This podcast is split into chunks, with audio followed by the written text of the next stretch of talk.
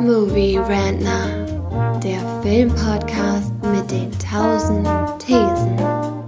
Wir haben zu allem eine Meinung, aber nie die gleiche.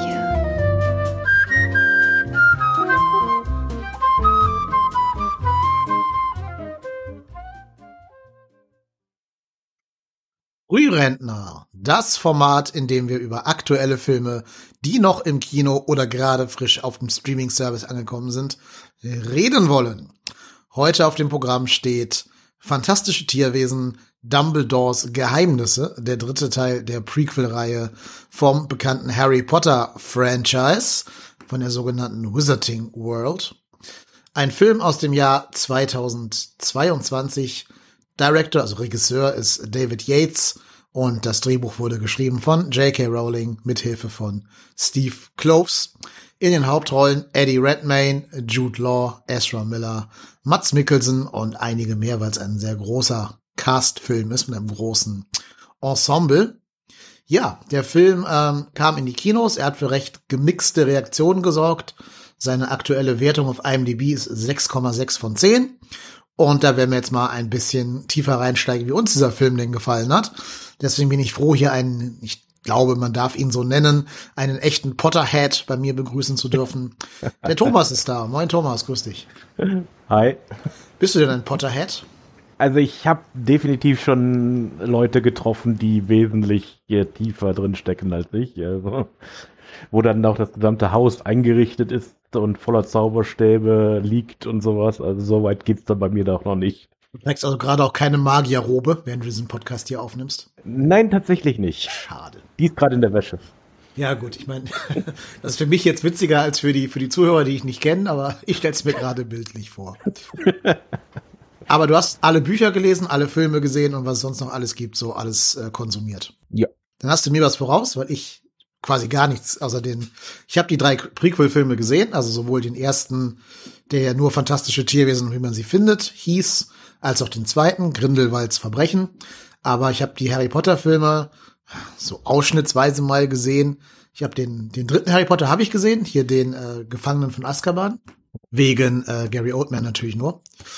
Hm. Aber ansonsten bin ich in diesem ganzen Franchise überhaupt nicht drin. Und deswegen ist es, glaube ich, hier ganz spannend, dass wir zwei verschiedene Blickwinkel haben. Einmal der totale Insider und einmal jemand wie ich, der da von außen nach drinnen guckt. Und was ich schon mal zugebe, ist, ich habe sehr, sehr viel nicht verstanden. Wobei ich nicht weiß, ob das ein Fehler des Films ist, weil es einfach keinen Sinn ergibt. Oder ob man dafür irgendein Hintergrundwissen haben muss, was mir einfach fehlt. Aber das werden wir jetzt alles nach und nach systematisch aufdröseln. Willst du mal versuchen, den Inhalt des Filmes so halbwegs kurz zusammenzufassen? Okay, also im Endeffekt ähm, ist das gesamte Thema des Films, es geht darum, dass äh, der nächste, ja tatsächlich nennen sie es im Deutschen den Führer der magischen Welt zu wählen. Äh, ich, Im Englischen ist das wohl der Supreme Mugwump. Äh, ist keine Rolle, die sonderlich oft in den, in den Büchern vorkommt, deswegen weiß ich jetzt auch nicht so ganz, was es damit auf sich hat. Ähm, ja, und es läuft im Endeffekt darauf hinaus, dass Grindelwald es schafft, mit äh, Zusammenarbeit mit natürlich dem deutschen äh, Magieministerium, also üblicherweise sind die Deutschen wieder die Bösen, sich von all seinen Verbrechen freisprechen zu lassen und sich selbst zur Wahl aufzustellen. Und diese Wahl wird entschieden durch eine magische Kreatur, ein sogenanntes Quillen, das auch aus der, ich glaube, aus der asiatischen Kultur stammt, so eine Art äh, Mixtur aus Drache und Pferd. Ähm, und diese Kreatur kann wohl in die Seele eines Wesens blicken und wenn sie dort äh, Güte und äh, alles Gute und so weiter findet, dann verbeugt sie sich vor, diese, vor diesem Menschen. Und so wird dann diese Wahl entschieden. Die Kandidaten stellen sich auf, diese Kreatur läuft vor denen her und derjenige, vor dem sich dieses Ding dann äh, verbeugt, wird dann der nächste Anführer. Ähm, wie man in dem Film dann eben sieht, ist das natürlich höchst äh, manipulierbar, denn Grindelwald äh, schafft es, sich diese Kreatur direkt nach ihrer Geburt zu stehlen, bringt sie um äh, belebt sie durch Nekromantie wieder, äh, wieder und kontrolliert sie dann. Und so kann er natürlich dann bei der Wahl selber entscheiden, vor wem sie sich verbeugt. Und das ist natürlich dann er selber. Also das ist so meine erste Frage eigentlich schon, wie diese ganze Mechanik funktioniert. Das Tier verbeugt sich, aber trotzdem müssten ja die Anwesenden noch irgendwie, also im Englischen sagen sie, äh, vote by, bei, bei, ähm, also bei Zustimmung. Die müssen dieser Wahl ja. irgendwie zustimmen. Und es spielt ja auch eine Rolle, dass gewählt wird. Aber das verstehe ich schon nicht. Also wenn das Tier sich verbirgt, warum muss da noch irgendjemand abstimmen? Mhm. Ähm, das ist ja sogar ein riesen Plotpoint, weil ja dieser deutsche Zauberminister da, Vogel heißt er und wird von, ähm, äh, ach Gott, ich habe den Namen des deutschen Schauspielers vergessen, derjenige ja. aus Dark und als Hitler das rosa Kaninchen stahl. Ähm, derjenige sagt ja, lass die Leute wählen, dann werden sie sehen, dann wird er so legal quasi die Wahl verlieren, Grindelwald, und irgendein mhm. legal gewählter Mensch wird ähm, dann eben der neue Vorsitzende der Zauberwelt. Ja, aber das ist ja gar nicht so. Also anscheinend entscheidet ja doch das Vieh und nicht die Menschen. Im Endeffekt ja, also das äh, kam mir auch etwas seltsam vor. Ich habe es mir dann im Endeffekt so erklärt, dass ähm, eben für diese Welt ist die Entscheidung dieses Wesens ausschlaggebend. Das heißt also, das ist im Prinzip äh, die beste, ähm, die beste Erklä Wesenserklärung, die es geben kann. Das heißt also, jemand, der diese Verbeugung bekommt, der wird auch alle Stimmen bekommen. Mhm. Schlicht und ergreifend. Ja, man hätte dieses Plothole sehr, man hätte dieses Plothole sehr einfach fixen können oder diese, diese Unklarheit klarer machen können, wenn man einfach nur sagt, dass das Tier die Kandidaten bestimmt. Mhm. Also das Tier beugt sich vor den drei reinherzigsten Menschen und die werden zur Wahl gestellt und dann muss die Zauberwelt abstimmen. Dann hast du quasi mhm. die, also theoretisch zumindest, die Grindelwalds dieser Welt vorher aussortiert, wenn er halt nicht die Wahl da manipuliert hätte. Ähm, da kommen wir nachher nochmal drauf, bevor wir jetzt zu sehr in, in so ein kleines Mini-Detail gehen und dann mhm. so ein bisschen den großen Fokus verlieren. Ähm, genau, der Rest wäre jetzt auch Spoiler-Territorium, deswegen habe ich dich gerade auch bei deiner Zusammenfassung an dieser Stelle dann unterbrochen. Wir machen erstmal den spoilerfreien Teil und dann gehen wir in die, in die Spoiler rein. wir, wir merken schon mal recht schnell, sie haben einen Weg gefunden, wie sie Newt Scamander äh, eine Rolle im Plot geben können, eben weil dieses Tier eine wichtige Rolle spielt und der ist ja der, der Animal Handler in diesem Universum quasi. Genau. Und relativ schnell, direkt in der allerersten Szene, deswegen ist auch kein Spoiler, treffen ähm, der junge Dumbledore, also jung, halt so alt wie Jude Law gerade ist, so Mitte, Ende 40 wahrscheinlich irgendwie, und der ebenfalls jüngere Gellert Grindelwald aufeinander. Und relativ schnell wird jetzt bestätigt, was ja immer schon in den Social Media gewabert hat und im Subtext auch vorhanden war, aber jetzt auch einmal onscreen kanonisch gesagt wird. Es ist eine Liebesbeziehung zwischen den beiden Männern. Oder zumindest war es von Dumbledore ist aus. Das stimmt. Es wird nie ganz klar, ob es äh, ob's beidseitig ist, ne? Ja. ja. Das stimmt. Ähm, ich finde gut, dass sie das überhaupt machen, dass sie das sich trauen, jetzt auszusprechen und dass da nicht Warner Brother irgendwie sagt, nee, in einem Kinderfilm, da dürfen doch keine Homosexuellen vorkommen, das verdirbt doch die Jugend oder so ein Schrott. Ähm, da hat ja Marvel vorgelegt mit den Eternals, dass jetzt endlich mal homosexuelle Charaktere auch realistisch vorkommen. Sie sind immer noch nicht so weit, sich mal zu trauen, dass zwei Männer sich auch mal küssen onscreen jetzt in diesem Wizard-Universum. Soweit sind wir noch nicht.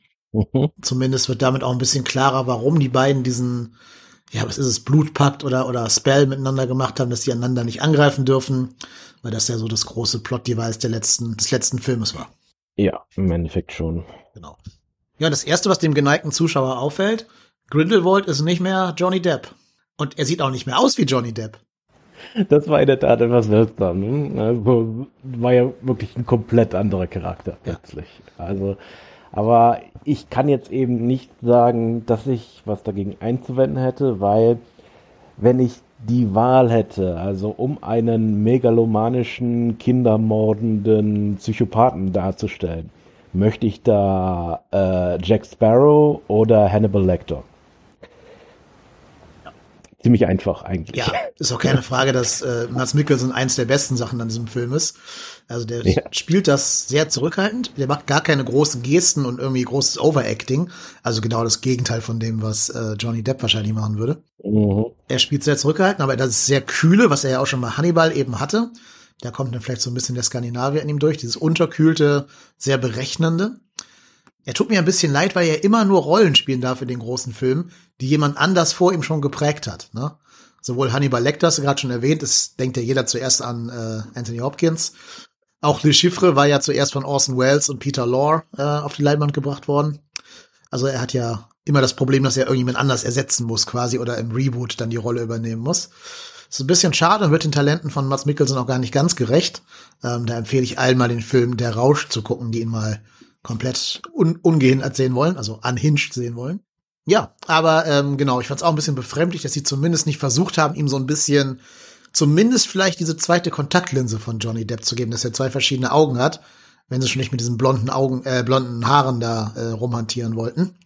Ich habe mich auch gefragt, wenn jetzt so ein Kind in den Film geht, ob das Kind überhaupt versteht, dass das derselbe Typ ist wie in Teil 2. Das ist ja ein Kinderfilm eigentlich. Ja, jein. Ich, ich bin mir mittlerweile nicht mehr so sicher. Das ist so. Äh, also ich sag mal, so die ersten Harry Potter Bücher sicherlich waren für Kinder, aber nach ein paar, glaube ich, war das Publikum dann eher das Fandom und nicht unbedingt das zehnjährige Kind, das zum ersten Mal ins Kino geht. Jein, weil also ich war im, im Kino jetzt äh, Ostermontag, waren wir da drin zu zweit und hinter uns saß eine Familie mit zwei Kindern. Da waren die Eltern halt offensichtlich Harry Potter Fans und haben jetzt ihre eigenen Kinder versucht, da irgendwie ranzuführen an dieses, dieses Franchise. Ob das mit diesen Filmen gelingt, weiß ich halt nicht, weil ich, also auch genau wie du, Zweifel habe, ob die, also einerseits sprechen die ein Kinderpublikum an, wenn Newt Scamander da so einen Krabbentanz aufführt. Andererseits werden aber auch Menschen von irgendeiner Bestie verschlungen und irgendwie ausgespuckt und dann fressen die Krabben die auf. Also yep. das, da muss man als Kind auch irgendwie erstmal mit klarkommen, weil da auch sehr dunkle Images drin stecken. Und natürlich diese ganze Hitler-Analogie, die in, in äh, Grindelwald innewohnt, ja auch nicht von jedem Kind verstanden wird. Hm. Absolut, ja. Ja, gut, aber Recasting wir uns eh noch ein bisschen länger beschäftigen bei diesem Film, weil da äh, wird wahrscheinlich die nächste Rolle demnächst neu gecastet werden müssen. Ich habe irgendwo gelesen, dieser, dieser Film, dieses Franchise wird jetzt so eine Art äh, Schiff von, von äh, Perseus, wo irgendwann jede Planke ausgetauscht worden ist und man gar nicht mehr weiß, ob das immer noch das gleiche Schiff ist wie vorher. Wird spannend sein, weil ja auch Ezra Miller jetzt eine große äh, äh, Kontroverse um sich selber herum geschart hat und da die Frage sein wird, ob man ihn dann noch weiter casten kann als Credence. Ja gut, ich meine, sie haben sich da ja schon direkt das Out gelassen. Ja, aber zufällig, ne? Es war vorher gar nicht bekannt mit seinen, seinen äh, Eskapaden. Das war einfach ein guter Zufall. Nur sie haben dasselbe Problem ja nochmal, wenn sie den Flash-Film veröffentlicht haben, weil ja auch, ist ja auch Flash, ne? Der Ezra Miller. Ja. Ist ja auch Warner Brothers. Und ähm, man hat wohl gesagt, nach dem Flash-Film darf er keine Warner Brothers Projekte mehr machen, wegen seiner ja, Beleidigung und irgendwie Ausraster im Urlaub, die er jetzt da äh, joa, anscheinend an den Tag gelegt hat. Und deshalb haben sie jetzt gesagt, nach Flash, also Flashpoint ist es ja, glaube ich, wird für ihn Schluss sein bei Warner Brothers. Das einzig Gute ist, er sieht ja so, ähm, also er ist ja schon, also du könntest dann einen anderen Schauspieler hinsetzen, gibt dem auch diese Kleidung und diese langen schwarzen Haare und so ein blasses Gesicht. Ich glaube, dann fällt das nicht so auf, wenn das ein anderer Mensch ist. Wenn du halt nicht wieder sagst, wir machen ihm eine ganz andere Frisur und ganz andere, ganz anderes Appeal als, als äh, jetzt Ezra Miller eben, wie sie das ja eben bei Johnny Depp und Mats Mikkelsen gemacht haben. Eine Sache, die man noch positiv erwähnen soll, wo wir gerade schon Mads Mikkelsen rausgestellt haben, sind die anderen Schauspieler. Ich finde, die machen alle einen guten Job. Allen voran Jude Law als junger, jüngerer Albus Dumbledore macht das sehr gut. Ich finde auch Dan Vogler als Jacob Kowalski, wie in den ersten beiden Teilen schon sehr gut. Der ist so ein bisschen, ich sag mal so ein bisschen das Herz und so die, auch der Comic Relief als einziger Muggle in dieser Welt der Zauberer. Das ist gut. Alles andere an diesem Film fand ich nicht gut, um es gleich mal vorwegzunehmen. Du fandst den ein bisschen besser, ne? Ja, also ich würde sagen, was mir eigentlich am meisten gefallen hat, ist, dass äh, Newt Scamander immer mehr in den Hintergrund rückt. Mhm. Also äh, es ist eigentlich immer, es wird immer klarer, dass dieser Film im Endeffekt die Lebensgeschichte von Dumbledore sein soll. Und Newt Scamander ist nur so praktisch das Augenglas, durch das wir das Ganze sehen. Und das wird eben gerade jetzt in diesem Film immer weniger ich kann mir eben gut vorstellen, diese ganze Quillen-Geschichte haben sie eben wirklich nur da reingeschrieben, damit sie irgendeine Ausrede hatten, damit der irgendeine sinnvolle Rolle da spielen kann. Ja. Weil anderes braucht man ihn einfach nicht. Ja, zu 100 Prozent. Sehe ich ganz genauso. Das sieht man schon am Filmposter, ne? Da steht ja ganz, hm. ganz, ganz, ganz kleine Fantastic Beasts und dann riesengroß The Secrets of Dumbledore. Also da ja. sieht man ja schon, wo der, wo der Fokus drauf liegt. Ich habe auch die Folge hier jetzt im, im Podcast einfach nur Dumbledores Geheimnisse genannt und nicht fantastische Tierwesen, bla bla bla. Ähm, mhm. Ich glaube auch keiner nennt den Film bei seinem vollen Titel. Ja, ich habe auch gedacht, ich finde es ironisch, dass ein Charakter, der dauernd mit einem Koffer durch die Gegend rennt, selber im Endeffekt unnötiger Ballast, unnötig, unnötiges Gepäck für sein eigenes Franchise geworden ist. das gilt ja für die ganzen, sag mal, Randoms, die da rumlaufen. Das gilt für seinen Bruder, hier diesen, diesen, was ist er, Chef des Zaubergeheimdienstes der USA oder irgendwie sowas? Des britischen Aurorenbüros. Also die äh, Jäger der äh, dunklen Magier. Mhm. Genau, das gilt auch für die jetzt im Film neu eingeführten Charaktere oder zumindest ausgebauten Charaktere gegenüber dem ersten oder dem zweiten Teil. Ähm, ja, gut, Queenie könnte man sagen, hat noch eine kleine Rolle. Jacob ist halt immer so ein bisschen als Herz dabei, aber jetzt zum Beispiel so eine Figur wie Yusuf Kama, der der ähm, Bruder ist von, äh, musst du mir sagen, wie sie hieß im zweiten Teil. Ähm, Lita Lestrange. Genau, den hätte man komplett weglassen können. Da sage ich nachher noch ein bisschen mehr zu. Dann haben sie die Rolle von Lally Hicks ausgebaut, hätte auch weggelassen werden können, weil sie keine Rolle am Ende spielt. Und so geht das eben die ganze Zeit, dass man sagt, lasst doch diesen ganzen Ballast weg. Ihr wollt einen Dumbledore-Film machen, dann macht doch halt einen Dumbledore-Film. Gib Jude Law die, die Leading Role und gib halt Mats Mikkelsen die andere Leading Rolle. Da machst du so ein, ja, so, so ein Film, wo sich halt zwei Prota- und Antagonisten gegenüberstehen, gleichberechtigt vorkommen werden im Film du musst dann halt verstehen, wo sie herkommen, du musst verstehen, was ihre Motivation ist. Und dann kannst du, glaube ich, auch gutes Storytelling machen. Das könnte dann sogar so ein bisschen so, ja, Batman und der Joker, weißt du, so in diese Richtung gehen irgendwie. Oder Heat mit äh, Al Pacino und De Niro zum Beispiel. Ne, so solche Filme halt wenn man sich das trauen würde, diesen ganzen Ballast da jetzt wegzulassen, dann müsste man den Kram vielleicht rebranden, einfach sagen, jetzt ist halt nicht Teil 4 von Fantastic Beasts, sondern jetzt geht's weiter mit Dumbledore, Grindelwald, Teil 1 oder so. Ähm, aber ich glaube, da hätten alle mehr von, weil du auch nicht dauernd dich verbiegen musst, um denen irgendwie eine Funktion zu geben, den ganzen Figuren da. Ja, stimmt, da stimme ich komplett zu. Das wäre auch einfach interessanter, weil Dumbledore ist tatsächlich ein interessanter Charakter und Grindelwald ist es auch eigentlich. Also vor allen Dingen, weil er eben auch noch einiges an, an Entwicklungen durchmachen wird in der nächsten Zeit. Und das reicht eigentlich, um diesen Film zu füllen. Ich sehe einfach auch keinen Grund, um Newt da drin zu haben. Also, genau. Ich meine, das Gute ist, ähm, ja, ist jetzt ein kleiner Spoiler, aber den erlaube ich mir jetzt hier mal. Zwei Charaktere haben sie am Ende ja quasi in ihr Happy End geschickt. Die müssen nicht zwingend wiederkommen, weil sie jetzt ihre, ihren Plotline quasi erfüllt haben. Äh, Tina aus dem, den ersten beiden Teilen haben sie schon ganz rausgeschnitten quasi, die kommen gar nicht mehr vor. Da wird gesagt, die wäre jetzt äh, busy, anderweitig beschäftigt und stand nicht zur Verfügung. Ich habe gehört, das liegt daran, dass die Schauspielerin sich wohl negativ über J.K. Rowlings Position gegenüber Transgender-Frauen geäußert hat, deswegen sei sie nicht mehr im Franchise willkommen gewesen, die Schauspielerin. Wenn das so wäre, muss ich sagen, kannst du dann als Medaille tragen, liebe Catherine Waterston, wenn das so ist. Ähm, Glückwunsch, dass sich da überhaupt jemand traut, gegen J.K. Rowling was zu sagen. Aber sie ist doch vorgekommen. Ja, am Ende, ne? Ja, klar, eine Sekunde lang oder eine ja. Szene lang, ne? Aber sie war ja früher eine tragende Figur. Ja, das stimmt. Sie hatte, glaube ich, in den anderen Teilen sogar das dritte oder vierte Billing in den, in den Casts, in Credits. Mhm. Ähm, und jetzt halt nur noch eine Szene am Ende so als Cameo. Ja. Naja, ähm, ich fand die ersten 45 Minuten des Filmes sehr träge. Da passiert quasi nichts außer Exposition. Es gibt mhm. eine Szene, wo sogar eine Figur in einen Zug kommt und dann muss sich jeder einmal namentlich vorstellen. Hallo, ich bin Yusuf, ich bin der Bruder von Lita. Hallo, ich bin der Bruder von Jod. Hallo, ich bin der und der. Das, einerseits war es für mich ganz gut, um mich zu erinnern, ah, das war der Bruder. Hätte ich nämlich sonst vergessen. Andererseits natürlich sehr, sehr clunky, äh, auf diese Art und Weise Exposition zu betreiben. Da kann man bestimmt mit cleveren Wegen operieren als so. Zugeben hatte ich aber tatsächlich auch ähm, Newts Assistentin aus dem zweiten Teil vergessen. Ich auch, komplett, ja, ja. Dies ähm, war jetzt nicht sonderlich äh, wichtig. Nee, nee, ich hätte sie auch vergessen. Das ist ja auch ein bisschen Absicht. Also der Film setzt ja auch darauf, dass man sie vergisst gegen Ende hin. Ja. Aber da wäre jetzt schon Spoiler-Territorium, das nehmen wir uns für gleich mal lieber auf. Ja. Das erste große Ereignis ist dann so eine äh, so ein Treffen in Berlin in der magischen Unterwelt von Berlin quasi, wo dieser schon erwähnte Vogel, das ist äh, ja keine Ahnung, was das ist, der Wahlleiter oder so von dieser Zauber Zaubererwahl. Ähm, der ist halt im Endeffekt der Paul Hindenburg dieses Magier-Universums. Also derjenige, der Hitler den Steigbügel halten soll. Das ist, glaube ich, seine Rolle im Plot, sein Plot-Device. Und der verkündet, dass die Verbrechen von Grindelwald vergeben seien.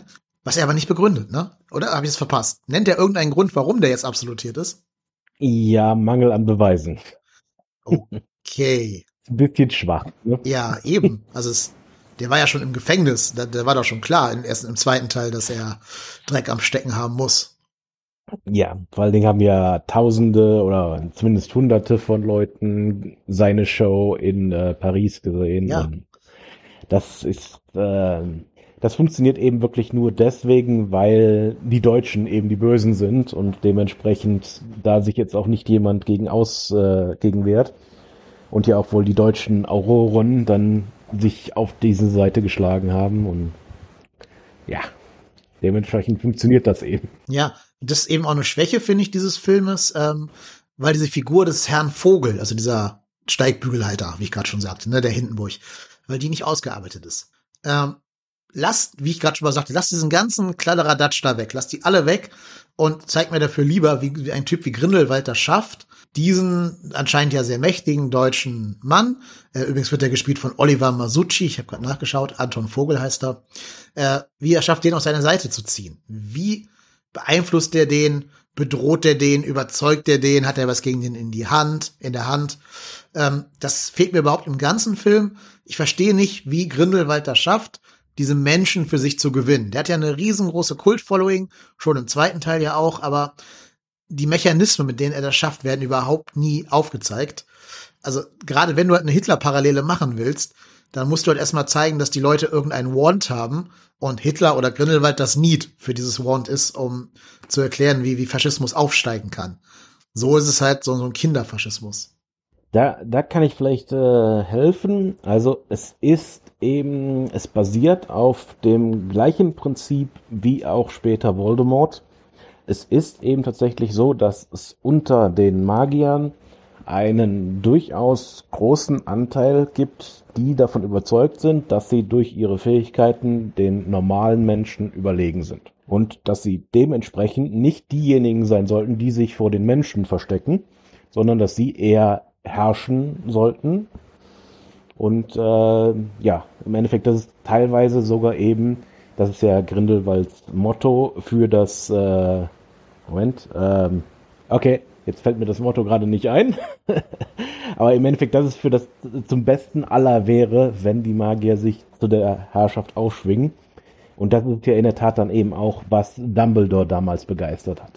Er ist ja ganz klar eben keiner, der sich jetzt nur aus äh, Machtgier oder dergleichen in, äh, zu Grindelwalds äh, Alliierte machen würde, sondern er ist damals eben wirklich in seiner Jugend davon ausgegangen, okay, wenn wir das machen, ist das zum Wohle aller. For the greater good. Genau, das ist das Motto. Ja, Mhm. ja. Wenn wir jetzt einen Videopodcast hätten, würde ich jetzt diese Szene aus äh, The World's End dazwischen schneiden. The greater good, the greater good. Mhm. Ja, verstehe ich, wenn du mir das so erklärst. Das ist, glaube ich, auch in den Harry Potter Filmen, in diesen Flashbacks ist das, glaube ich, eher drin, ne? Weil in den Filmen, finde ich, war das jetzt nicht drin, in Fantastic Beasts. Nee, klar, das hast du eben gerade auch ähm, in den ursprünglichen Büchern ganz klar dadurch, dass es ja tatsächlich in Hogwarts ein Haus gibt, das sich auf diesen Glauben gründet. Also ein Viertel der Hogwarts-Schüler wird praktisch schon bei der Einschulung darauf äh, eingeteilt, diesem Haus anzugehören, Slytherin, das eben sich auf äh, dieser Lehre gründet im Endeffekt. Guck, sowas würde ich halt gerne sehen in so einem Film, ne? Ja, ja, klar. Das, ähm, ja, das machen eben die Filme auch einfach nicht gut genug. Das ist einfach so. Also, Wie, wie viel Screentime hat der junge äh, Grindelwald in den Harry Potter Filmen? Sekunden, oder? ja. Ja. Ähm, genau, da wird ja noch von Jamie Campbell Bauer gespielt, der auch nicht aussieht wie einer von den anderen dreien, die jetzt schon die Figur gespielt haben, aber egal. Ähm, ja, und da denke ich mir halt, du hast jetzt eine Prequel-Trilogie, die oder fünf, äh, wie heißt das, Pentalogie, sollen ja fünf Teile werden. Mhm. Das heißt, du hast jetzt Zeit, all die Dinge, die da nur angerissen werden, mal vernünftig zu ergründen. Und das tun die nicht. Weil der erste Teil, der wollte ja noch eigentlich nur dieser nette Tier-Zoo-Film da sein für Kinder. Und da war noch gar nicht geplant, da irgendwie so ein äh, Grindelwald-Prequel draus zu machen. Das kam ja erst dann so nach und nach. Bisschen wie beim Hobbit, wo ja auch dann noch hier äh, Sauron reingeschrieben werden musste in den Hobbit. Der ja auch keine Rolle da spielt im Original, äh, im Originalroman. Ja, und dann kann man zumindest ja den zweiten Teil nutzen. Also in Teil zwei ist ja am Ende so der, der Twist, sage ich jetzt mal, dass Queenie sich zu Grindelwald bekennt und quasi überläuft zu ihm. Aber auch da wird halt nie greifbar, warum die Leute das tun. Es wird mir nie klar, worin liegt der Charme dieses Mannes. Ähm, du hast mir es gerade jetzt erklärt, jetzt verstehe ich das ein bisschen besser. Das ist ja diese Magneto-Motivation äh, quasi, ne? Die Mutanten sollen herrschen oder hier halt die Magier sollen herrschen. In Teil 2 sagt er noch, er will die Nazis verhindern. Also er will verhindern, dass Hitler die Macht übernimmt, weil er irgendwie die Zukunft gesehen hat. Das spielt jetzt hier gar keine Rolle mehr. Jetzt hier will er einen offenen Krieg gegen die Muggles äh, initiieren im dritten Teil. Mhm. Ja, aber das ist alles so all over the place, dass ich das einfach nicht gefühlt habe als Zuschauer. Ja, es ist schon richtig. Also gerade äh, bei Queenie ist es dann sogar noch eine andere Motivation. Sie hat eigentlich auch mit dieser, äh, mit der Supremacy der Magier nichts am Hut. Also bei ihr ist es ja dann eher das Gegenteil. Ihr hat ja Grindelwald versprochen, praktisch so diesen Standesunterschied aufzuheben, der ja tatsächlich aber auch schon ohne ihn da existiert. Denn es ist ja tatsächlich verboten, dass Muggle und Magier heiraten. Ja. Deswegen kann sie ja eben auch ihren Jacob nicht heiraten. Und sie schließt sich Grindelwald ja nur dann deswegen an, weil sie glaubt, er würde das verändern, äh, beenden. Wobei auch das in diesem Film jetzt keine Rolle mehr spielt, dieses Heiratsverbot, ne? Richtig. Ja. Um das, genau. also auch das gleich in den Spoiler noch mal ein bisschen mehr. Ähm, das nächste Ereignis, wo ich mich sehr gewundert habe, ist ja dann auf diesem Konvent, wo Vogel eben erklärt, dass die Verbrechen von Grindelwald aufgehoben seien, wird ja Newts Bruder entführt. Mhm. Aber, also, offen für alle sichtbar wird er entführt. Nicht in irgendeinem Hinterraum oder so. Warum greift mhm. da keiner ein?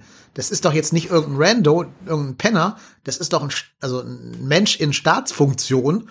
Warum sagt da keiner von den anderen Magiern, wir müssen dafür verhindern, dass da ein Typ gerade weggezerrt wird? Hallo? Ja, das äh, ist in der Tat ein bisschen komisch. Also die äh, einzige In-Universe-Erklärung dafür ist wahrscheinlich, dass eben diejenigen, die ihn entführen, ja vom deutschen Aurorenbüro sind. Ja, das ja. heißt, die sind selber eben bevollmächtigt, solche Sachen durchzuziehen. Und man war eben in Deutschland, ne? Dementsprechend ist also deren Autorität wahrscheinlich größer als die des Briten. Klar, aber stell dir mal vor, irgendwie, hier ist der Botschafter von, was weiß ich, Aserbaidschan bei uns zu Besuch und der würde von Olaf Scholz in den Hinterraum gezerrt werden. Da werden noch mindestens mal ein paar Leute versuchen einzuschreiten, zu sagen, erklär mal, was hier los ist, was hier gerade passiert. Äh, und ich einfach nur sagen, oh, lass uns doch einen, einen Hummer-Cocktail trinken.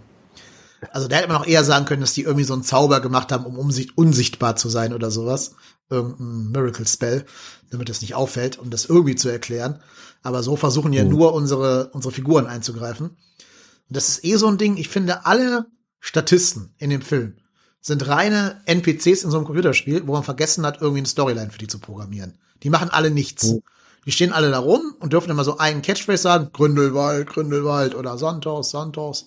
Aber sie haben alle keine Agenda, obwohl es ja alles Magier sind. Ne? Also sind ja nicht alles irgendwelche Bauern oder so, die jetzt keine Ahnung haben, was da passiert. Das sind ja alles ausgebildete Magier mit relativ hohem Rang sogar. Also die, die müssten auch eine Agenda haben irgendwie. Ja, das ist ja sowieso eines der Probleme, dass diesem ganzen Universum immer wieder vorgeworfen wird. Es gibt einfach, also die Magie da ist einfach zu convenient im Endeffekt kannst du mit dieser Magie alles. Es gibt keine Platzprobleme, es sollte eigentlich keine Hungersnöte geben. Es gibt eigentlich keinen Grund für Konflikte in dieser Welt. Und das ist eben so das Problem, dass da dann eben auch wieder klar wird. Also im Endeffekt auch ähm, äh, diese, äh, diese Szene, die du jetzt gerade beschrieben hast mit dieser Entführung. Der einzige Grund, warum das überhaupt auffällt, ist, dass sie sich nicht der Möglichkeiten der Magie in dieser Welt bedienen. Denn es gibt ja diesen hübschen Imperious Curse, mit dem sie den Kerl einfach äh, per Mind Control hätten rausmarschieren lassen können. Hm? Also dann hätte es kein Mensch gemerkt. Mhm. Dann hätte es überhaupt nicht, überhaupt nicht diesen Aufruhr gegeben. Aber sie tun es nicht. Wenn du da halt nicht zaubern willst, dann schnapp ihn hier doch auf einen Toilettengang, wenn er auf Klo geht oder so. Aber doch nicht in ja, so einem klar. offiziellen Festsaal, wo es jeder sehen kann. So, so, so funktioniert das doch alles nicht. Also, das sind auch so mhm. selbstgemachte Plotholes, die nicht nötig werden, wo du mit sehr, sehr wenig Drehbuchfixing ganz viel lösen könntest. Mhm, auf jeden Fall, ja. Und ich finde, das kann man den ganzen Film irgendwie durchziehen, dass ich immer mich frage, warum? Warum passiert das jetzt so? Warum macht keiner was? Warum wird dieses komische magische Bambi, worum das es da geht, nicht bewacht von irgendwem? Warum ist der nur Ja. Newt Scamander und nicht irgendwie noch drei andere kräftige Magier, die da zwischenhauen können, wenn da irgendein Böser kommt und den entführen will? Was ja auch passiert dann. Ja, das ist auch, das habe ich nicht so ganz kapiert. Äh, Also, ob, ob das wirklich einfach von Newt äh, geheim gehalten worden ist und aber es macht ja keinen Sinn, weil offensichtlich braucht man dieses Viech ja für die Wahl. Es ist ja nicht so, als wäre das jetzt irgendwie, äh, wäre das jetzt was Neues oder sowas. Das scheint ja tatsächlich immer so zu sein. Also macht wirklich da in dem Fall nicht viel Sinn. Nee, und wie gesagt, das könnte mir jetzt den ganzen Film so durchziehen. Ich habe gar keine Lust, da jetzt jeden einzelnen Punkt, den ich mir aufgeschrieben habe, da abzuhaken, weil das immer so nach diesem Motto ist. Warum? Warum? So. Mhm. Ähm, vielleicht gibt's dann da so ein paar, ich sag mal jetzt so, äh, Fan-Theorien, wie man das erklären kann, ne? Aber so eine richtige, richtige im Film genannte Erklärung finde ich da immer eher nicht vor. Oh. Das finde ich eine Schwäche dieses Films oder generell dieses Franchises. Und was dazu kommt, ich finde das ganze Franchise, jetzt also Fantastic Beasts, weil die alle drei Filme zusammen betrachtet, haben so ein bisschen dieses Star Wars Problem, dass jeder Film den alten Film immer retconnt. Oh.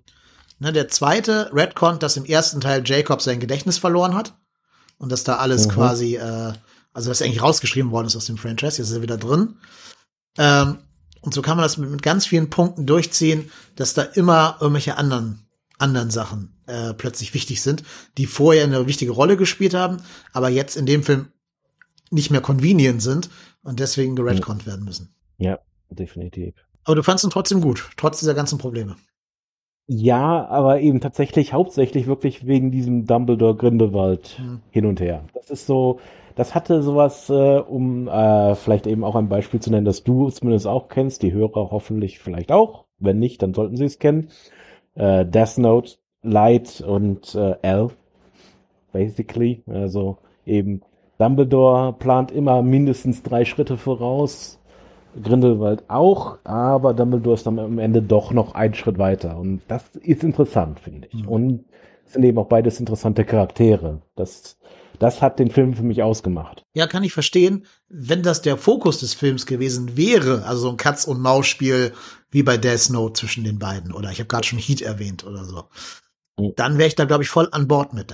Also ich würde super gerne einen Film sehen, wo Jude Law und Matt Mikkelsen versuchen einander auszuspielen, wie so Schachspieler quasi. Würde ich super gerne sehen. Das ist aber dieser Film ja nicht. Nee, nee, leider nicht. Also nicht, zumindest nicht genug, sagen wir es mal so. Es ist immer noch genug, dass ich Spaß daran hatte, es zu sehen, aber es ist nicht genug für den Film. Für alles andere müssen wir jetzt mal ins Spoiler-Segment übergehen, damit wir da drüber reden können. Deswegen jetzt die Mhm. Warnung an alle Zuhörenden. Ab jetzt kommen Spoiler.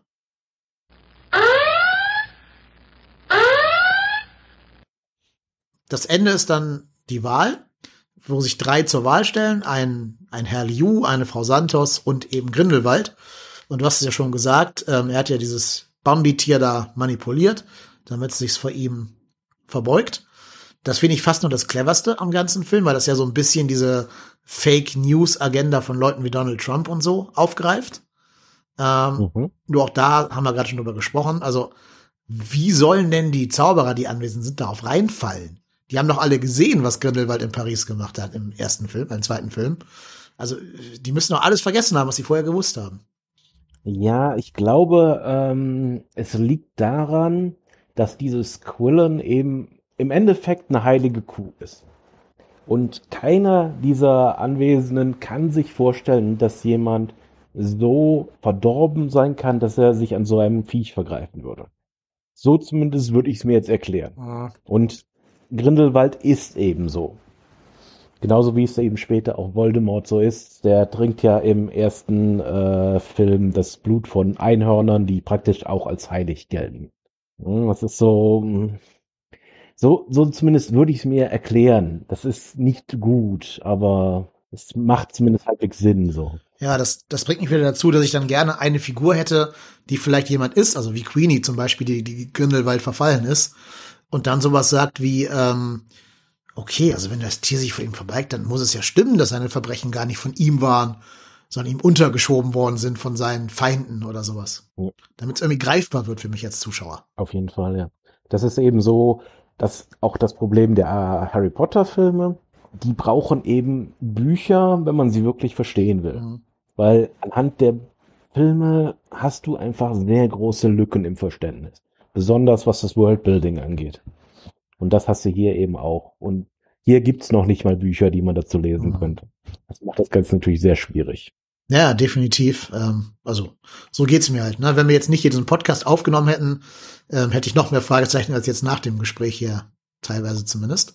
Wobei ich auch finde, dass ein paar Sachen davon einfach Plotholes sind, die auch unnötig sind. Also wir haben jetzt gerade schon zwei, drei Lösungen genannt, wie man das sehr elegant hätte alles ähm, gerade ziehen können.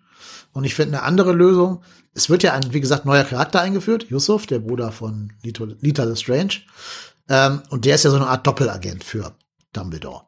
Was natürlich auch kein Geheimnis ist. Es checkt ja jeder nach drei Sekunden, dass der nicht wirklich böse sein kann. Aber warum machst du diese Rolle nicht für Queenie? Es hat ja niemand verstanden im zweiten Teil, warum sie übergelaufen ist. Und wenn du sagst, sie war von Anfang an eine Doppelagentin von Dumbledore und jetzt am Ende lässt sie die Maske fallen und stabbt Grindelwald in den Rücken, dann würde alles plötzlich Sinn ergeben. Du musst keinen neuen Charakter einführen, der diese Rolle hat. Du kannst ihren Turn im zweiten Teil erklären und du hast ihr eine Plot-Funktion gegeben, jenseits von Love Interest. Ähm, es würde so viel Sinn ergeben, alles. Mm, stimmt auf jeden Fall. Also, ähm, nur da, dass wir uns dann nicht missverstehen. Äh, Yusuf war auch schon im zweiten Film drin. Echt? Mhm. Ach so. Äh, Guck er mal, ist da eingeführt habe ich komplett verdrängt. Ja, äh, vielleicht erinnerst du dich an eine Szene, die ist mir im Gedächtnis geblieben, weil sie so fies war. Er ist der Kerl, dem Newt diesen Wurm aus dem Auge zieht. Ach so, okay. Ja, gut, okay, okay. Da gibt es mehr Sinn, dass du eine existierende Figur äh, da benutzt. Ja, okay. Macht macht's ein bisschen besser dann tatsächlich. Trotz allem glaube ich, dass die Figur an sich auch hätte verschwinden können. Keiner hätte ihn vermisst, vermute ich mal. Ja, also du hast auf jeden Fall recht. Ich habe ihm das eben auch niemals abgekauft. Also das, das hat einfach nicht funktioniert. Also so, so einem Severus Snape, dem hat man das ja wirklich teilweise einfach geglaubt. Vielleicht jetzt im Film etwas weniger, in den Büchern, hm, da hätte das wirklich auf, äh, im Endeffekt, da hätte der auf jeder Seite landen können. Aber bei ihm, nee. War ihm das auch egal. Also der hat ja einen ganz anderen Stellenwert als Severus Snape in diesem ganzen narrativen Konstrukt da. Also ob der Ja. jetzt böse oder gut ist, kratzt ja unterm Strich keinen Menschen. Hm, eben. Ja. Aber apropos Severus Snake, weißt du, was ich dachte, was diese, dieser dümmliche Film machen wollen würde? Äh, Hm. Im letzten Teil kam ja raus, dass äh, Credence ein Dumbledore ist. Mhm. Und wir erfahren ja nie, wer seine Mutter ist. Na, also Mhm. nicht namentlich jedenfalls. Und in dem Film jetzt hier sieht er plötzlich aus wie Severus Snape. Hm. Mit den langen Haaren, dieser schwarzen Klamotte und so. Ich habe die ganze Zeit gedacht, der Twist am Ende wäre, seine Mama ist ein Snape. Hätte durchaus gepasst, ja. Also wäre natürlich genauso blöd gewesen wie der Dumbledore-Reveal am Ende vom zweiten Teil, ne? Das wäre noch mehr Franchise-Fucking geworden. Aber äh, zumindest sah er halt so aus, wie, wie Alan Rickman in, in den Harry Potter-Filmen. Allerdings, ähm, glaube, der Name seiner Mutter ist bekannt, wenn ich mich nicht irre, weil ähm, ich glaube, der Nachname seiner Mutter war Prince, wenn ich mich jetzt nicht irre. Ich kann mich jetzt da, kann jetzt da total daneben liegen und wahrscheinlich die Fans komplett enttäuschen. Aber da, äh, daher kriegt er ja dann im siebten Film seinen Kosenamen Half-Blood Prince, weil er eben sich nach dem Namen seiner Mutter so benannt hat, weil die eben Prince hieß. Aber hm. Also du meinst jetzt von Severus die Mutter oder, oder von Credence? Ja, ja, genau. Ja. genau. Gut, aber kann ich nach der Ehe dann den Namen angenommen haben oder so? Das wäre sicherlich möglich. Ja. Also er könnte theoretisch, hätte er sogar vielleicht äh, Snapes Vater sein können. Über den wissen wir sehr wenig. Das Ja. ist äh, durchaus möglich, aber ja. Hätte für mich so ein bisschen die Figur wieder noch mehr entwertet, wenn dein Vater aussieht wie Ezra Miller und dann soll da, äh, soll da äh, äh, hier Al Rickman da rauskommen. Also, ja, okay. Möglich mag es sein. War einfach nur Zufall, dass er halt so aussah, aber ich habe die ganze Zeit gedacht, das wäre der große Endtwist. Gene sind etwas mysteriös. Ich fand übrigens auch, dass dieser Vogel aussieht wie Elon Musk. Ich habe die ganze Zeit gedacht, er sieht Ja. aus wie Elon Musk. Ja, stimmt. Aber jetzt muss mir noch eine Frage beantworten. Der Film heißt ja Dumbledore Secrets. Was sind denn jetzt Dumbledore Secrets? Ja, ähm, also zum einen ist natürlich die Liebesgeschichte eigentlich ein Geheimnis gewesen. Zumindest Ja. haben wir es niemals bestätigt gehabt. Okay, ja, auf so einer Metaebene, ja, okay. Dann ist ein weiteres Geheimnis äh, die Tatsache, dass seine Schwester ja wohl auch eins von diesen Obskurialen war. Was sind Obskuriale? Also diese, dieses Ding, was Credence eben auch ist, dieser, ja, praktisch, also das, was passiert, wenn äh, ein Magier dazu gezwungen wird, entweder durch psychische oder physische Gewalt seine Magie zu unterdrücken und äh, im Endeffekt äh, bricht diese Magie dann irgendwann in der Form von einem parasitären Wesen aus ihm heraus, bringt den Magier um und ähm, wahrscheinlich dann eben auch noch einige um ihn herum. Das ist diese schwarze Wolke, in die Credence sich ab und zu mal verwandelt. Mhm. Ich dachte eher, das Familiengeheimnis wäre, dass er die Schwester so halb aus Versehen umgebracht hätte. Ähm, ich sag mal, das wäre theoretisch vielleicht ein Geheimnis für Newt, aber nicht für die äh, Leserschaft, weil das ist eben schon im letzten Buch der Harry Potter Reihe rausgekommen. Also, dass es dieses Duell zwischen Dumbledore und Grindelwald damals gab mit äh, Aberforth dabei und man eben einfach eben, also Dumbledore zumindest weiß nicht, wer von denen seine Schwester umgebracht hat mit einem Fluch und das war eben auch damals der Grund, warum man eben gedacht hat, dass Dumbledore sich niemals gegen Grindelwald aufgelehnt hat, weil er die Befürchtung hatte, Grindelwald weiß, wer den tödlichen Fluch abgefeuert hat. Und er hatte eben wirklich immer die Angst, Grindelwald könnte ihm sagen, dass Dumbledore selbst seine Schwester umgebracht hat. Also mehr so eine psychische Geschichte dahinter, statt eben dieses kleine Anhängsel da mit dem Blutpakt. Was ich persönlich eigentlich auch besser finde. Mhm. Ja, okay. Gut. Äh, verstehe ich. Dieser Blutplug wird hier eh jetzt aufgehoben am Ende des Filmes. Ne? Das heißt, der ist jetzt, dürfte jetzt ja keine Rolle mehr spielen. Richtig. Und jetzt musst du mir wieder helfen mit äh, Hintergrundwissen.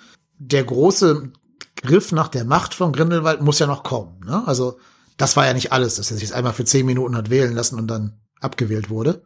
Mhm. Was ist denn darüber bekannt?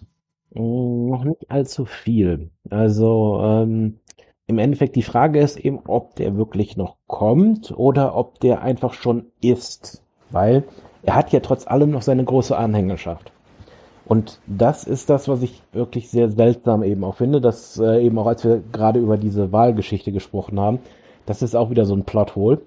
Er hat ja trotz allem noch seine fanatischen Anhänger. Die werden sich nicht einfach von ihm abwenden, nur weil sich dieses Viech nicht vor ihm verbeugt. Und ähm, vor allen Dingen, weil viele von denen ja auch mit drin hängen und einige Verbrechen begangen haben. Die werden jetzt nicht plötzlich sagen, oh, um Himmels Willen, er äh, verhaftet mich.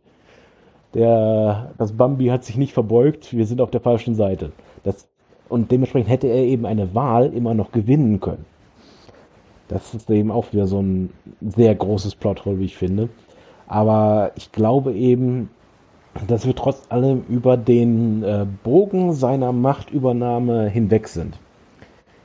Das nächste wird jetzt eher äh, so, ja, vielleicht eher so die Terrorismus-Schiene dann kommen. Ich, wir wissen eben im Endeffekt eigentlich nur, wie das Ganze enden, enden wird. Und das ist eben in einem großen Duell zwischen Dumbledore und Grindelwald, das irgendwann kurz vor oder ähm, mit dem Ende des Zweiten Weltkriegs passieren wird. Und da wird Dumbledore dann eben gewinnen. Aber wir wissen nicht genau, wie es dahin kommt. Und darauf, damit arbeitet natürlich der Film und die nächsten Filme dann auch. Wo genau also Grindelwald zu diesem Zeitpunkt sein wird, wissen wir nicht. Wir wissen eben nur, dass Dumbledore zu dem Zeitpunkt äh, angenommen hat, dass niemand außer ihm in der Lage ist, Grindelwald noch zu stoppen. Dann hätte es aber eigentlich diesen ganzen Blutfluch ja gar nicht gebraucht, ne? Eigentlich nicht. Wie gesagt, es hätte eben einfach bei dieser psychischen Geschichte, dieser Sorge Dumbledores vor diesem Wissen, hätte bleiben können. Ja. Ich sehe einfach keinen, keinen Wert in diesem Blutspur. Also ja. schien mir einfach nur Verunfallung zu sein. Da sind wir wieder bei dem Punkt, dass alle Statisten immer NPCs sind, ohne äh, etwas einprogrammiert zu haben. Da rennt ja nach und nach jeder Hauptcharakter einmal auf die Bühne, da wo Grindelwald steht, und darf da irgendwas mit dem machen. Und keiner von den Anhängern sagt, nee, ich lasse ihn mal nicht durch zu meinem Herrn und Meister quasi, sondern mhm. ich greife da mal irgendwie ein und verhindere mal, dass er auf die Bühne rennt. Das ist halt alles, alles sehr plot-convenient. Ja, ja, das ist alles, also das ist eben wirklich das große Problem dieser, dieser Welt. Es gibt so viele Möglichkeiten, wie Grindelwald diese Wahl noch hätte manipulieren können, ohne dieses Viech. Ja. Er hätte wirklich ohne Probleme seine Gegner umbringen können. Da hätte es nicht diesen Becher mit Gift für die Spanierinnen geben müssen.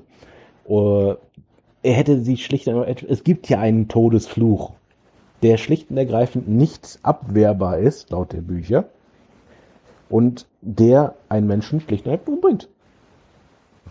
Ohne Probleme. Und es ist klar, dass er diesen Fluch kennt, weil er benutzt ihn ja auch am Ende. Der dann trotzdem abgewehrt wird, was natürlich eben auch wieder ein bisschen komisch ist, aber er hätte die beiden ohne weiteres vorher umbringen können. Ja. Das ist einfach, da werden eben einfach wieder, das ist eben wieder das Problem. Man schafft eben eine, ein Magiesystem in dieser Welt, das praktisch alles kann. Aber eben weil es alles kann, kann man es nicht mehr benutzen. Weil es dann eben jedwede Spannung eliminiert. Das ist eben so ein Problem mit dem Worldbuilding. Ne? Ja, vor allem, er muss ja, er muss ja nicht mal die Wahl gewinnen. Er kann an, an dem Punkt, wo er da ist, die Regierung schlichtweg übermannen, überwältigen mit seinen Anhängern. Und also Hitler hat ja, okay, hat, hat die Wahl schon gewonnen, aber natürlich auch mit Mitteln der Macht, mit Mitteln des Militärs, mit Einschüchterung, mit äh, Verhindern, dass manche Leute zur Wahl gehen können, mit äh, überhaupt Gewaltandrohung und so. Das hätte man ja alles hier zeigen können. Auch gerade wenn man sagt, das ist ein Kinderfilm, um denen so ein bisschen zu zeigen, wie die Mechanismen von Faschisten, von den Trumps und Putins dieser Welt halt funktionieren. Ähm, da kann man ja auch ein bisschen Kindern ein bisschen was mitgeben. Und so bleibt das alles irgendwie so fade und geschmacklos und irgendwie, ich werde auch, wenn ich Teil 4 gucke, Teil 3 wieder völlig vergessen haben. Ja, ja, das stimmt schon. Also da stimme ich dir auf jeden Fall zu. Das ist dann eben einfach so ein bisschen das Problem. Sie arbeiten eben nicht so richtig mit den Mitteln ihrer Welt, weil sie eben damit nicht richtig umgehen können. Ja. Das scheint mir, also wahrscheinlich liegt die Schuld dafür einfach bei Rowling selber, weil sie sich eben bei ihrem Magiesystem nie wirklich Gedanken gemacht mhm. hat. Das ist eben wirklich, sie hat eben einfach, wenn gerade irgendein Zauber benötigt wurde, dann gab es diesen Zauber jetzt plötzlich. Naja, und danach gibt es ihn nicht mehr ne? und keiner kennt ihn plötzlich. Genau. Ja, das ist eben, das ist kein gutes System. Also das, ähm, nee. Ja, ist halt schade, ne? Also ich finde damit, äh, also bei allem, was sie eh schon so schlechtes in, in Social Media von sich gibt, die gute Frau Rowling, mit solchen Filmen und Drehbüchern entwertet sie auch ihr eigenes äh, Schriftstellerisches, Schriftstellerisches schaffen, ähm, weil sie damit jetzt zeigt, dass sie vielleicht doch nicht so die ganz kompetente Autorin ist, für die sie ja noch galt nach den sieben oder acht Harry Potter Büchern. Ja, das ist eben das Seltsame. Also ich sag mal, äh, ihre Stories an sich sind gut. Also ich muss eben sagen, sie hat eben einfach die Fähigkeit, äh, besonders mit diesem Stilmittel der Chekhovs Gun, echt gut umzugehen. Weil sie schafft es immer wieder, diese Chekhovs-Gun irgendwo zu zeigen in den Büchern. Und trotzdem ist man am Ende überrascht, dass sie da schon vorgekommen ist. Aber eben ihr Worldbuilding, das lässt wirklich zu wünschen übrig. Also, Vielleicht ist es einfach auch was anderes, Romane zu schreiben, als Drehbücher zu schreiben. Ne? Also, also alleine, weil du ja nicht auf interne Monologe setzen kannst, wie im, im Buch. Also du kannst halt nicht irgendwelche Gefühle von Figuren dadurch erklären, dass du sie irgendwas denken lässt, Du musst es halt irgendwie einmal expresses Verbes aussprechen. Mhm. Das tun halt sehr viele hier nicht. Und deswegen bleibt so ganz vieles im, im Unklaren, im Argen und man muss irgendwie mit, ja, entweder mit seinem erweiterten Weltwissen von dieser Wizard World oder mit Fantheorien arbeiten, um diese Lücken zu füllen. Vielleicht ist sie auch ein bisschen an diesem anderen Format einfach gescheitert.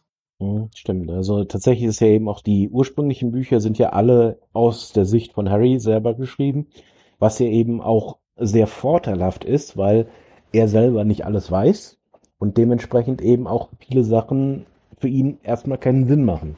Das hat ihr da sehr geholfen, eben weil sie so vieles Wissen eben einfach verstecken konnte und ihm erst das praktisch nach und nach und damit eben auch dem Publikum nach und nach auftischen konnte. Aber das funktioniert eben bei Filmen nicht. Ein anderes Beispiel, was ich nennen kann zum Thema ähm, Romane sind ein anderes Brett als Drehbücher äh, die Herren, die Game of Thrones adoptiert haben, adaptiert haben für den TV-Bildschirm. Es waren David Benioff und äh, Dan Weiss. Und David Benioff war früher schon ein äh, Romanautor. Der hat schon ein paar Romane geschrieben. Die sollen auch gar nicht schlecht sein, aber ähm, waren es auch keine Welthits, ne? Also die waren gut, aber jetzt nicht irgendwie so, dass man sagt, die hat jeder gelesen und jeder hat die im Schrank. Ist kein Moby Dick gewesen. So, und jetzt haben die das erste Drehbuch für Game of Thrones geschrieben, für den Piloten, der bis heute übrigens in irgendeinem Giftschrank bei äh, HBO rumschimmelt und nicht veröffentlicht werden darf. Ähm, weil nämlich sie sich darin nicht bewusst waren, dass sie den Zuschauern Dingen sagen müssen, die nicht wissen. Und da haben sie vor lauter äh, Betriebsblindheit vergessen zu erwähnen, dass Jamie und Cersei Geschwister sind. Das wird nicht gesagt. Kein Mensch in, in dem Piloten, der nicht erschienen ist, sagt, das sind Bruder und Schwester. Weswegen ja das ganze Ende von der ersten Folge von Game of Thrones keinen Sinn macht, weil es keinen Sinn macht, warum die ihr Geheimnis verstecken wollen, wenn man nicht weiß, dass es Inzest ist. und ich glaube, wir haben hier oh mit, mit, Frau Rowling so ein ähnliches Problem. Hm, ja, das kann ich mir echt gut vorstellen. Ja, übrigens das Buch von David Benioff heißt The 25th Hour, die 25. Stunde. Okay. Ja. Soll ganz gut sein, habe ich gehört. Aber weiß ich nicht. Ja, aber ich glaube, hier ist das ganz ähnlich ähm, gelagert. Deswegen hat man ja schon diese, für diesen Film jetzt auch einen Drehbuchschreiber an die Seite gestellt, der ja auch ähm, ein paar der Harry Potter Drehbücher mitgeschrieben hat, diesen Steve Cloves, ähm, aber hat auch nur indirekt was geholfen. Ein bisschen besser als Teil 2 ist er schon, aber es ist für mich immer noch kein runder Film, der mich irgendwie zufrieden aus dem Kino gehen lässt. Hm. Ja, definitiv. Also das, ich, ich bin eben auch äh, weiterhin der Meinung, die Harry Potter Filme sind teilweise bildgewaltig, aber sie sind nicht das, worauf dieses Franchise aufgebaut ist. Mhm. Also das, äh, sie, sie zeigen das Ganze eben so ein bisschen eben durch Bilder, aber die wirklichen äh, Fans sind Fans geworden, weil sie die Bücher gelesen haben. Die Filme sind ein nettes Drei, Drein, eine nette Dreingabe, aber sonst auch nichts. Das, glaube ich, ist für unsere Generation zutreffend. Die jetzigen 13-Jährigen kennen nur die Filme. Die haben die Bücher nicht mal angefasst. Mhm. Die können ja nicht mehr lesen. Das haben die alle verlernt, sage ich jetzt mal als Deutschlehrer. Also ich habe da ein bisschen, bisschen Einblick, würde ich mal behaupten. Erschreckend, aber ja. Die sind unliterarisch geworden. Die lesen nicht mehr. Hm. Die kennen das nur durch die Filme. Also die sind mit den Filmen groß geworden. Alles, was in den Filmen nicht existiert, gibt's auch in deren Vorstellungswelt nicht. Oh dear. Ja, und was ich auch noch erwähnen will, zumindest am Ende, der Regisseur ist ja wieder David Yates, der ja schon diverse Harry Potter Filme gemacht hat. Der ist einfach auch kein, ja, kein Visionary Director. Also, wir haben mit der, mit dem Hauptpodcast Movie Rantner letztens eine Folge über M. Night Shyamalan aufgenommen, den Regisseur von Six Sense und so weiter. Ähm, und da wollte ich ein Beispiel nennen für den belanglosesten, generischsten Studioregisseur, der mir eingefallen ist. Und da habe ich halt David Yates gesagt, aus der Hüfte geschossen. Und das merkst du hier halt auch wieder. Also es gibt so ein, zwei Einstellungen, wo ich sage, die sind schön. Gerade am Ende in diesem nepalesischen Dorf, das ist ein schönes Setting. Und da schafft er so ein paar ganz coole Shots hinzukriegen. Aber wenn ich mir bedenke, was ein richtig guter Regisseur aus diesem Material auch so von den Bildern her nochmal hätte rausholen können, äh, dann komme ich da nicht bei David Yates raus, sondern bei anderen Regisseuren. Ja, definitiv. Also, ist eben alles sehr einfach gehalten. Ja. Ne? Ja. Der ganze, im Prinzip ist ja wirklich die erste Stunde des Films dreht sich darum, Dumbledores Plot oder Dumbledores Plan ist, äh, wir haben keinen Plan, wir machen jetzt einfach mal Sachen, um Grindelwald zu verwirren. Hm. Das ist einfach, ähm, ja, ich weiß nicht. Also. Ja, vor allem, das stimmt ja auch gar nicht. Die machen ja gar nichts Verwirrendes. Also der einzige Decoy ja. ist ja, dass die nachher mehr als einen Koffer haben. Und bis dahin machen die einfach ihren Plot. Also hier, Newt geht ja seinen Bruder befreien, was auch noch so eine super dämliche Szene war, weil ich weiß gar nicht, der wird da anscheinend zum Tode verurteilt und trotzdem darf sein Bruder ihn besuchen, alleine ohne Aufsicht.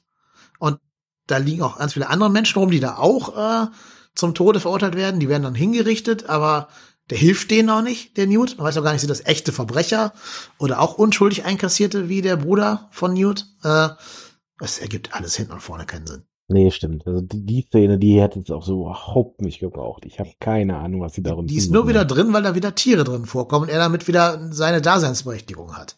Weil er diese blöden Krabben ja. da beeinflussen darf und dieses Tentakelmonster da auch noch, dieses, keine Ahnung, Skorpion-Ding, was immer das sein mag. Und es war natürlich eine schöne, eine schöne Szene, um die Deutschen wieder als die Bösen darzustellen. Ja, oder als, als sehr inkompetent ja auch, ne? Dieser komische Gefängniswärter, der vereinschifft und sagt, ja, geh mal zu deinem Bruder, gib mir deinen Zauberstab und dann, dann darfst du da rein. Also, ja, weiß ich auch nicht. Es war nicht gut. Ich finde ihn nicht gut. Ich verstehe, was du daran gut findest. Hätte ich das im Film so gesehen, in diesem Ausmaß, dass das irgendwie zwei Stunden trägt, dann hätte ich ihn auch gut gefunden. Aber die paar Szenen retten für mich den gesamten Film nicht. Ich kann nur hoffen, dass sie ihre Lehren ziehen und für Teil 4 und 5 den ganzen Ballast wegwerfen und sich wirklich nur noch auf, auf Dumbledore und Grindelwald beschränken und mir das Ganze alles näher bringen, als das die ersten drei Filme gemacht haben. Ja, das wäre mir auf jeden Fall auch recht. Also, das macht einfach auch mehr Sinn. Ja. Na gut, dann haben wir es ja. Oder willst du noch irgendwas zu dem Film loswerden? Ähm, nö, eigentlich war es das soweit. Vielleicht noch so ein paar ähm, enttäuschende Momente könnte ich noch nennen. Noch ein paar mehr, ja, bitte. ja, ja. Ähm, also ich fand eben normalerweise sind, ist Dumbledore ja wirklich ein Schemer. So würde der Joker ihn auf jeden Fall bezeichnen. Ähm, der hat ja wirklich Pläne in Plänen in Plänen. Aber sein letzter Plan war einfach so durchsichtig, dass es ein bisschen albern war. Weil diese fünf Koffer, es war absolut klar vom ersten Moment an, dass Newt nicht dieses Viech haben würde. Das war, wäre einfach viel zu offensichtlich gewesen. Dass es aber dann seine Assistentin hatte, das war eigentlich klar, das war dadurch dann eben doch noch äh, sichtbarer. Ich dachte dem deswegen eigentlich, äh, dass es dann hier Jacob sein würde, weil Dumbledore ihm ja ganz klar sagt, du hast es nicht, also lass den Koffer, Koffer ruhig einfach stehen. Und gleichzeitig macht er ihm ja Komplimente bis zum geht nicht mehr wegen seinem reinen Herzen. Und ich dachte, das würde noch irgendwie wichtig werden, dass eben Jacob, eben weil er ein so guter Mensch ist, trotz allem, auch wenn man ihm sagt, er kann diesen Koffer stehen lassen, dass er es trotz allem nicht tun wird und Dumbledore das weiß und ihm deswegen das Viech gegeben hat. Aber im Endeffekt nichts. Genauso dieser Zauberstab, den man ihm gegeben hat. Welchen Zweck hatte der? Ich weiß auch gar nicht, also, kann ein Bagel zaubern, wenn er einen Zauberstab hat? Oder ist das für den Nein. nur ein Stück Holz? Nein, das äh, hätte er nicht gekonnt, aber was ja durchaus möglich gewesen wäre, dass dieser Stab ein Artefakt wäre, das ihm es ermöglicht, verschiedene Zauber, die daran einfach gespeichert sind, zu benutzen. Mhm. Das hätte man Dumbledore durchaus zugetraut, da er ja äh, im Prinzip so ziemlich jede Art von Zauber beherrscht. Das wäre einfach klar, wäre möglich gewesen. Zum Beispiel einen Abwehrzauber gegen diesen Cruciatus-Fluch am Ende, der, mit dem er dann erstmal minutenlang gefoltert wurde. Ähm, aber nichts, nicht. Wofür das aufbauen, wenn man es nicht benutzt? Also er scheint halt vorausgesehen zu haben, dass er versuchen würde, äh, Grindelwald umzubringen und wollte das irgendwie nutzen für für was auch immer, weil der Film macht halt keinen Sinn. Deswegen können wir auch nicht über einzelne Szenen reden. Aber dieses Attentat schien ja irgendwie wichtig zu sein für, für Dumbledore, dass es passiert. Aber dann denke ich mir auch, wenn du es willst, dann sag ihm doch, dass er das tun soll. Also ist ja genau wie mit dem Koffer am Ende. Wenn du willst, dass er den Koffer nicht fallen lässt, dann sag ihm doch nicht, lass ihn fallen. Das ist typisch Dumbledore eigentlich. Also das ist äh, im Prinzip in den ganzen Büchern immer so. Dumbledore sagt niemals klar heraus, was er von den Leuten erwartet er weiß, was er von diesen Leuten zu erwarten hat. Und dementsprechend funktionieren seine Pläne dann eben auch. Zum Beispiel ist ja der große Twist am Ende von, vom letzten Harry Potter Buch, dass Harry selber technisch, theoretisch sterben muss. Damit diese ganze Magie, die ihn und äh, Voldemort zusammenschweißt, aufgelöst wird. Aber das sagt er ihm eben nicht. Aber er weiß, dass wenn er Harry sagt, du musst dich jetzt von äh, Voldemort töten lassen, dann wird, äh, damit das eben, ist eben zum Wohle aller, dass das passiert, dann wird Harry das erlauben. Dann wird er sich von Voldemort umbringen lassen. Dass Harry das im Endeffekt überlebt, das wusste er nicht. Dumbledore wusste das, aber er hat ihm nicht gesagt. Ist eben einfach so, das ist ein Teil des Charakters. Also das kann ich Ihnen noch verzeihen. Das ist noch okay, aber dass eben aus diesen ganzen Sachen nichts wird, das weniger. Ja, also wie gesagt, ich habe auch nicht mehr die große Motivation, mir da jetzt versuchen zu müssen, irgendwelche Sachen zu überlegen, die der Film offen lässt, weil er sich keine Mühe gegeben hat, eine gerade Story zu erzählen, die man auch nachvollziehen mhm. kann, ohne sieben Bücher und sieben Filme gelesen und gesehen zu haben. Und noch ein Theaterstück am besten. Ähm, ja, glücklicherweise das braucht man dafür nicht. Nee, das, äh, nee. Glaube ich, soll auch gar nicht so gut sein, aber das weiß ich jetzt nicht. Auf jeden Fall würde ich sagen, wir haben den Film jetzt auch genug besprochen. Äh, es reicht. Ich empfehle ihn nicht zu gucken. Du wahrscheinlich schon. Oder zumindest würdest du sagen, wenn er im Streaming ist oder ruhig im Kino. Wie, wie ist da dein Ansatz zu? Mm, ich würde sagen, im Streaming ist auf jeden Fall gut genug, um die Zeit aufzuwenden. Zahlen muss jetzt nicht. Nee, damit. also mir tun sogar die 10 Euro ein bisschen leid, ehrlich gesagt, um den Film, den ich da bezahlt habe. Von meinem eigenen Geld, weil leider der Podcast noch nicht monetarisiert wurde hier. Das kommt Oh. erst noch. Ähm, ja, also einzig Gute war, ich konnte bei der Gelegenheit direkt eine Freikarte für äh, Doctor Strange in the Universe, in the Multiverse of Madness ergattern, sozusagen. ja, Also hat sich gelohnt. das auf jeden Fall, ja. Gut, gut. Also, dann würde ich sagen, ähm, wartet, bis er im Streaming kommt. Der erste kam ja auch immerhin auf Netflix. Vielleicht habt ihr da Glück, dass der auch dann auf Netflix kommt oder Warner Brothers mit seinem Streaming-Dienst irgendwann mal ernst machen wird. Ich glaube, hierzulande sind die auch mit HBO Max irgendwie verknüpft. Ähm, reicht auch ins Kino müsst ihr nicht dafür. Außer ihr seid ganz starke Die Hard Harry Potter Fans. Aber ich glaube, auch dann ist da viel Enttäuschungspotenzial für euch bis auf eben diese Beziehung Dumbledore und Grindelwald, die auch von den beiden Hauptdarstellern fantastisch gespielt wird. Das ist doch, glaube ich, ein ganz gutes Fazit. In dem Sinne, bleibt uns gewogen, schaltet ein bis zur nächsten Folge. Ähm, kleiner Spoiler, es wird auch demnächst ein neues Format auf diesem Kanal hier geben. Also abonniert uns, lasst ein Like da, ähm, abonniert uns auf allen sozialen Mediakanälen, damit ihr nichts verpasst. Und dann hören wir uns hier in ein paar Tagen oder Wochen wieder. Bis dahin, tschüss. Ciao.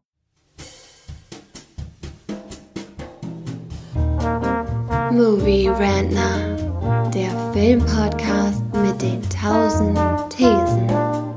Wir haben zu allem eine Meinung, aber nie die gleiche.